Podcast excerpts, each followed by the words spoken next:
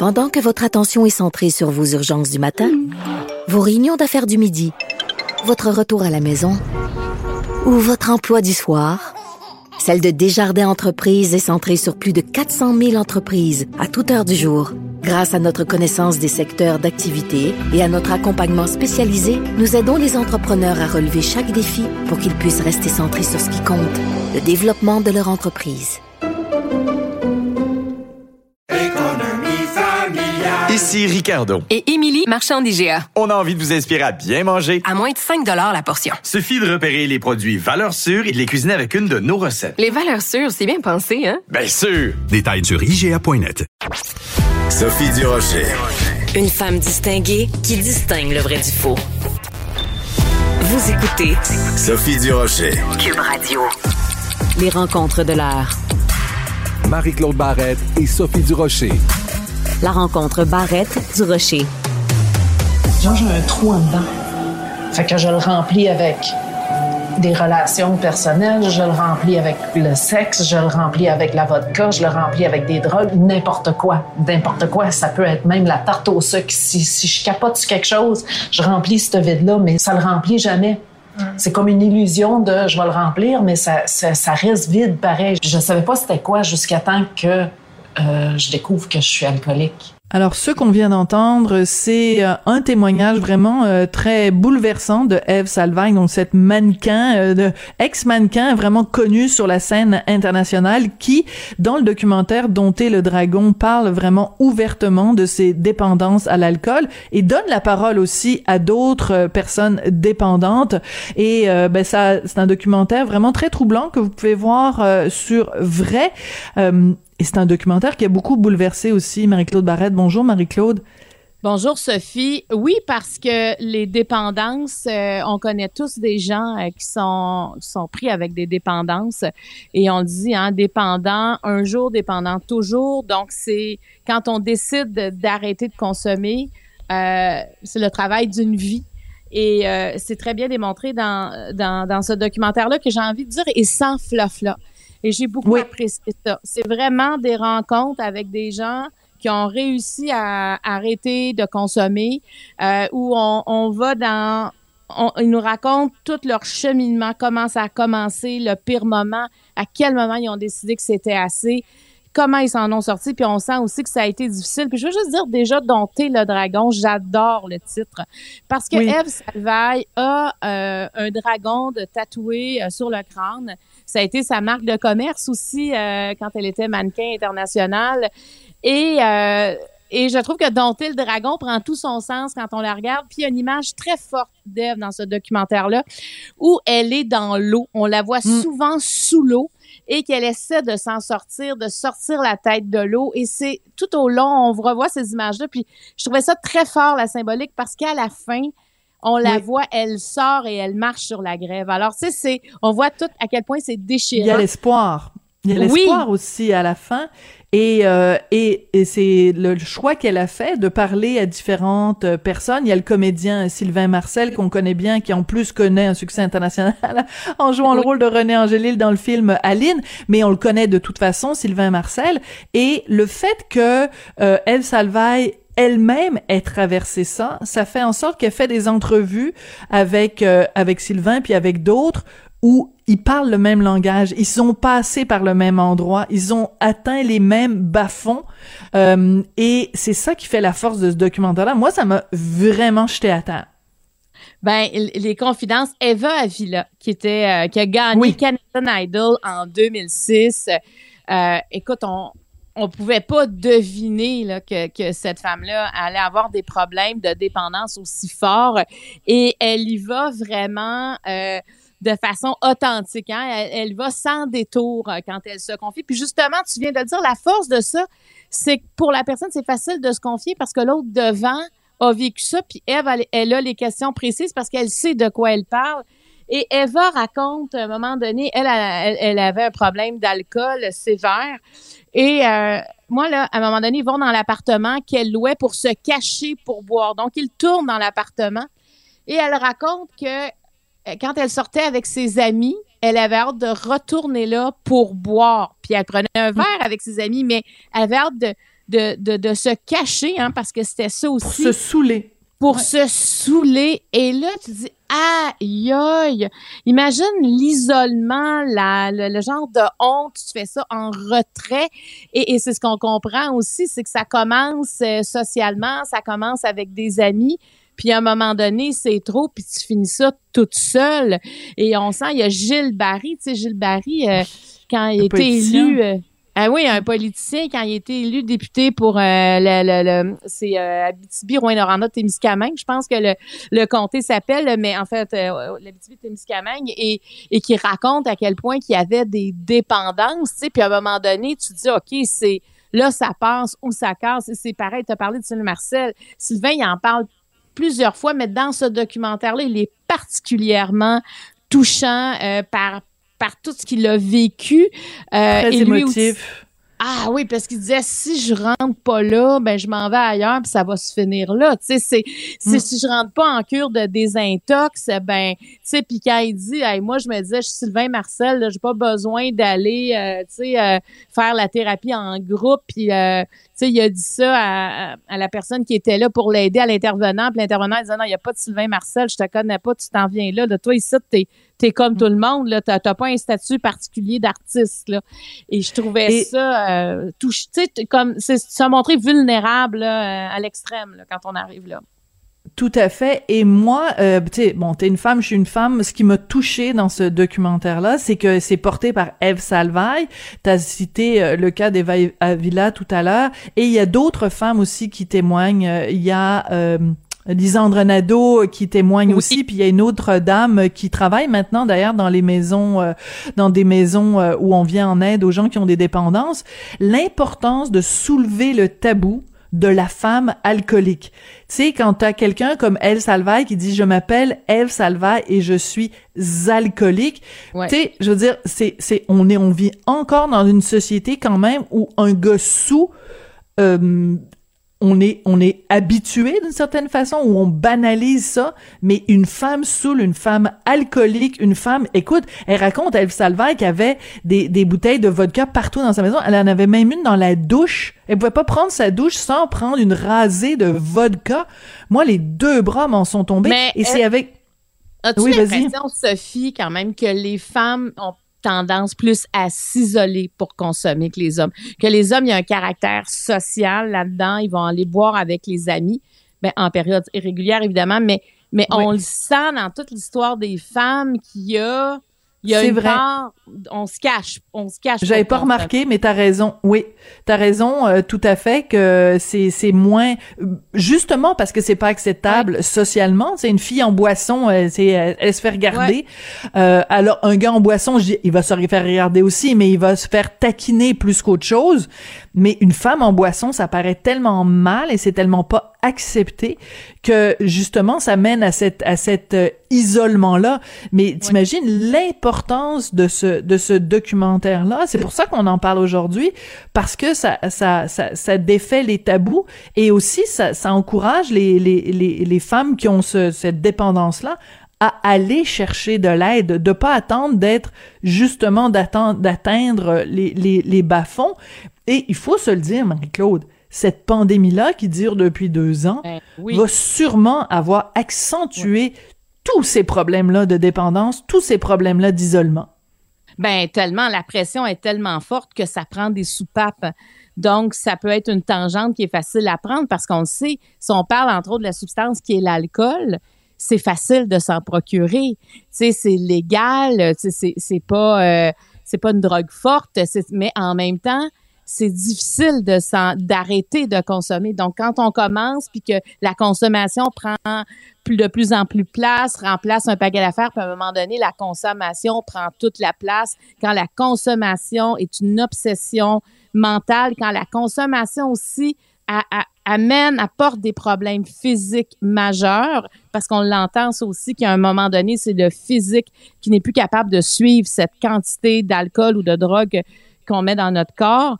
Et à ce moment-là, arrive, tu sais, un point, il y, y, a un point de non-retour à un moment donné aussi, parce que quelqu'un qui a une dépendance, ça y en prend beaucoup souvent pour arriver à dire j'ai besoin d'aide, parce que justement, quand tu es isolé, tu pas en train de demander de l'aide. Mais il y a des thérapies, heureusement. Il y a des thérapies adaptées. Y tu sais, des thérapies, des fois, c'est trois mois. Il y en a, c'est un mois. Il y en a que c'est six mois.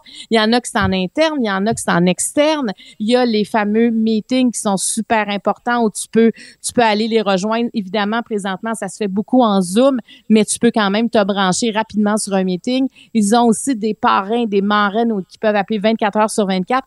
Il y a vraiment une communauté euh, de soutien qui est là pour les gens qui ont des problèmes de dépendance. C'est ce que moi, je vais en parler à mon émission mercredi prochain. Et la médecin qui est là nous dit, puis j'écoutais ce qu'elle avait à dire, puis ça, m'intéressait. Elle disait, tu sais, la rechute, la fameuse rechute. Combien de dépendants ont peur de la rechute? Mais c'est surtout l'entourage, la famille, les amis qui disent, enfin, il est en, il est en train de, il est en désintox. Et là, tout à coup, la cure se termine, il revient dans sa vie. Des fois, on a encore les mêmes amis, peu importe, on vit un coup dur et rapidement, on pourrait recommencer à boire. Et quand ça arrive, ben c'est comme c'est une déception pour tout le monde. C'est la honte. Alors le que la, oui, alors que la rechute fait partie de, de, de, la désintoxication. C'est fait partie de la de la bon, c'est pas la, la désintox, ça fait partie de ça. Dans le sevrage, il faut pas voir la, la rechute comme un échec. Puis ça, c'est important. C'est important pour l'entourage, mais c'est important aussi pour les gens qui entreprennent une thérapie, de dire, moi, ça me prendra peut-être une fois, deux fois, trois fois, quatre fois, mais tant que je me relève à chaque fois, puis j'essaie. Puis c'est ce qui est arrivé à, à la, belle Eva euh, Avila, qui, qui, est toute, qui est une jeune femme, qui, elle, elle dit, ben, je pense que je suis rentrée à l'hôpital trois, quatre fois. Elle sait même plus combien de fois elle a dû être hospitalisée, puis à chaque fois, elle a voulu s'en sortir. Mais on n'est pas, on devient pas dépendant pour rien. Il y a des raisons et des fois les raisons sont dures à trouver, des fois les raisons sont dures aussi à, à, soulager et la fuite qu'apporte la consommation est un soulagement rapide qui peut être efficace, mais en fait c'est c'est juste geler une fuite. Alors faire face à ces problèmes, des fois ça prend ça prend beaucoup, beaucoup de courage d'être à jeun face à ça. Donc, ça s'apprend pas si vite. Si tu as fui pendant des années, voilà. c'est pas vrai nécessairement, tu sais, qu'après trois semaines, euh, tout va être réglé. Alors, ça prend vraiment... Tu sais, hier, euh, avant-hier, on parlait d'un village euh, à l'hôpital. Oui, ça prend un village. Puis ça prend un village aussi pour aider quelqu'un qui veut mettre fin à une dépendance. Et elle le dit, tu l'as dit tantôt, elle commence à dire, je suis alcoolique. Elle est sobre mais elle reste alcoolique. Donc, faut toujours se souvenir qu'il y a une fragilité de ce côté-là et c'est notre devoir comme entourage de ne pas juger la rechute et de toujours être là quand la personne a la volonté de se relever de ça.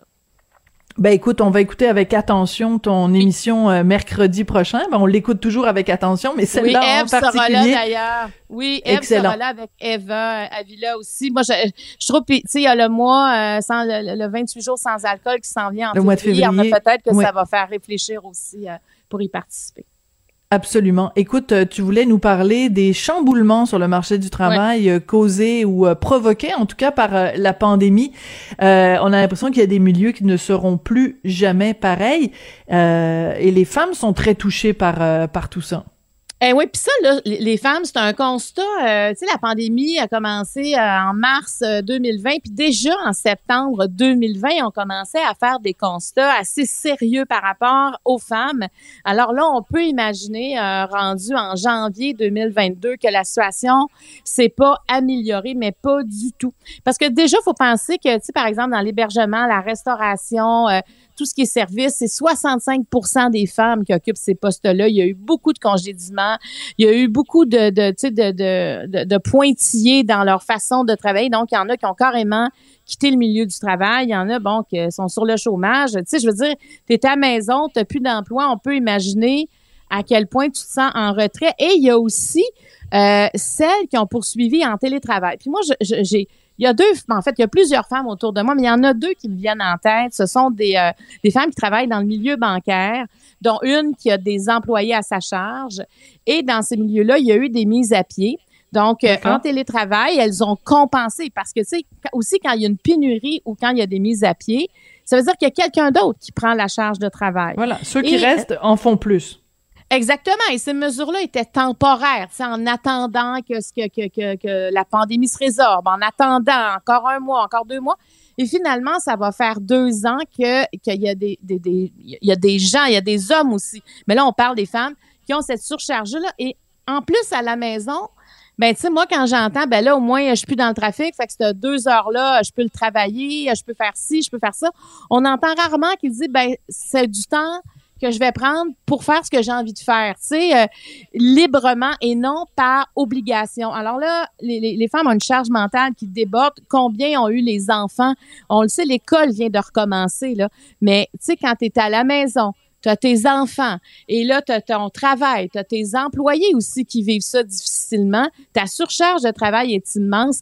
Alors, il y a des femmes qui sont en train de craquer et ça, moi, je m'inquiète pour elles et moi, j'en connais autour de moi pour qui ça devient extrêmement difficile et comme on ne peut même pas les voir, on se demande juste au téléphone, est-ce que est-ce qu'il y aurait un burn-out? Est-ce qu'il y aurait un début de dépression? Alors, faut que les femmes manifestent auprès de les, des employés, des employeurs, c'est-à-dire, on peut, on peut se dire que les employeurs de ce temps-là euh, ont pas le gros bout du bâton. Là. Non, tout à fait. Je pense, qu'on peut pas, on peut pas se permettre de perdre euh, des employés. Donc, faut manifester la surcharge qui s'est accumulée au fil du temps.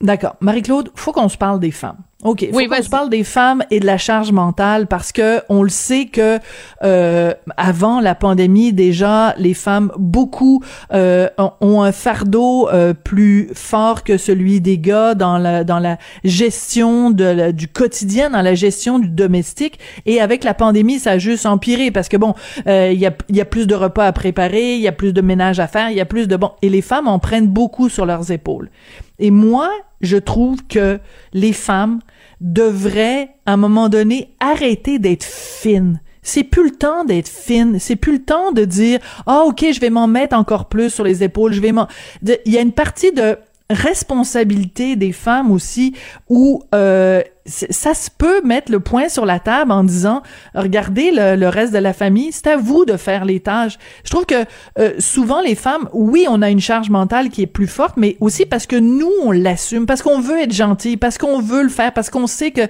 si nous on le fait ça va être mieux fait. Ou on a l'illusion que ça va être mieux fait. Donc euh, tu trouves pas que des fois on s'en met c'est nous-mêmes qui nous en mettons trop sur les épaules? Oui, mais dans le cas qu'on vit, je trouve que c'est arrivé par petites doses. C'est ça, je trouve, qui est, qui est qui est dangereux dans le sens que on pensait ok on va en prendre plus pour deux mois. Ok on va s'entraider. Ça va bien aller. Un petit quatre mois un petit deux mois. Ça va ça va s'arrêter. Et non et non et non. Et, et je pense qu'il y a aussi une lassitude un épuisement. Donc des fois c'est plus simple de garder ça comme ça que d'aller au devant mais oui, il faut que les femmes. Là où ce que je te rejoins, c'est oui, les femmes doivent lever le drapeau rouge parce que les mères de famille présentement souffrent plus de stress, d'anxiété, de dépression. On avait peur aussi pour plusieurs femmes qui restaient à la maison de, la violence conjugale. On, on, en a parlé beaucoup. Il y a aussi la cohabitation de la vie privée et la vie professionnelle où c'est difficile de tracer une ligne entre les deux quand on travaille est là. Donc, sais, tous les psychologues, par exemple, Nicolas Chevrier, qui est psychologue spécialisé en, en travail, disait il faudrait au moins que, les femmes retournent trois jours par semaine dans un milieu de travail. Est-ce que ce serait ça la meilleure conciliation travail-famille? Parce que clairement, être toujours à la maison, c'est une surcharge pour les femmes. Donc, de les sortir et en plus, on, tout le monde le dit dans le milieu économique, quelqu'un qui reste à la maison, qui travaille en télétravail versus si à son bureau, il y a des gens qui sont en présentiel, ben quand il y aura euh, des postes d'ouvert, quand il y aura des, des, choses à aller chercher de plus, ben c'est probablement ceux en présentiel qui vont être qui vont être servis en premier. Donc euh, et comme c'est les femmes présentement qui sont plus en télétravail, ça aussi c'est inquiétant. Tu sais, faudrait pas non plus reculer. Et tu as raison. Et moi, c'est ce que je dis au plus de femmes possible. Dites haut, dites-le tout haut ce que vous pensez tout ben bas. Oui. Et je le répète, l'employeur va être à votre écoute parce que l'employeur qui avait un ego gonflé à bloc, là, ben, d'après moi, il n'y a plus beaucoup sa place présentement. La ballonne est dégonflée. eh ben, mais l'employeur est un accompagnateur. L'employeur, parce que là, on se rend compte qu'il il faut se trouver comme une qualité de vie, même à l'intérieur de notre travail, parce que les deux bulles se sont beaucoup, beaucoup croisées. Donc, l'employeur doit ajouter de la flexibilité, doit être aussi à l'écoute des gens qui vont pas bien présentement. Mais ça, ça commence par nommer les choses. Faut dire On les revient choses. toujours à ça, Marie-Claude, hein? Oui. Depuis qu'on se parle, depuis le, le, le, le, la- le milieu du mois d'août, euh, je pense que ça revient dans chacune de, de, de- dans chacun de nos échanges, euh, l'importance de, de nommer les choses, euh, ce qui vont, nommer ce qui va bien, nommer ce qui va pas bien. Et c'est là-dessus qu'on on- qu'on va conclure. Je te souhaite une excellente fin de semaine. Puis on va pratiquer ça en fin de semaine, tout le monde, nommer les choses. Ouais, on va se retrouver lundi. Les femmes, c'est un défi, hein. C'est Oui. vraiment un défi, mais faut le faire. Il faut le faire absolument. Ben, bon week-end. Ça m'a fait plaisir. C'est le fun de te parler, Sophie.